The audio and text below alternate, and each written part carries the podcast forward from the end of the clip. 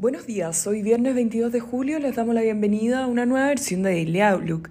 El tipo de cambio abre en 923 pesos bajo el cierre de ayer con las bolsas en Europa positivas, aunque perdiendo fuerza mientras que en Estados Unidos los índices transan negativos después de conocerse resultados corporativos mixtos.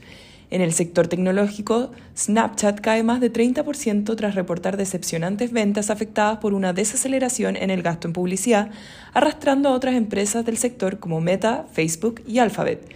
En el sector real, Verizon y ATT retroceden luego de lograr utilidades bajo lo esperado y después de recortar sus proyecciones para este año. Por otro lado, American Express avanza casi 5% tras mostrar ingresos récord y mejorar sus perspectivas para el 2022. Por su parte, el dólar a nivel global se debilita y la tasa del tesoro a 10 años cae tras publicarse débiles datos de PMI en Estados Unidos. El Eurostock 50 avanza 0,4% y en Estados Unidos el S&P 500 cae en 0,2%, mientras que el Nasdaq cae 0,4%. Por su parte, en Asia las bolsas cerraron levemente al alza con el Nikkei rentando 0,4%, la bolsa de Hong Kong 0,2% y el CCI 300 de China 0,05%. Los commodities operan mixtos, con el cobre ganando 1,8% y el petróleo WTI perdiendo 0,4%.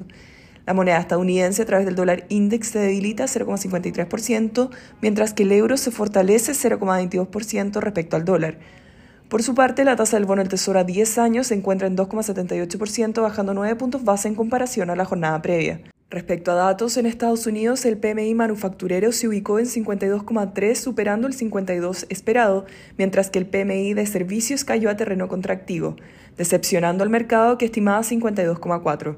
Por su parte, en la zona euro, tanto el PMI manufacturero como el de servicios cayeron más que lo proyectado, llegando a 49,6 y 50,5 respectivamente, comparado con el 51 estimado en ambos casos. El tipo de cambio opera en 925 hasta ahora, con el dólar a nivel global debilitándose, el cobre rebotando y las monedas emergentes mayormente positivas. En cuanto a los técnicos, la próxima resistencia es 928 y después 935. Por su parte a la baja, el principal soporte es 921 y luego 915, donde encontró un piso ayer.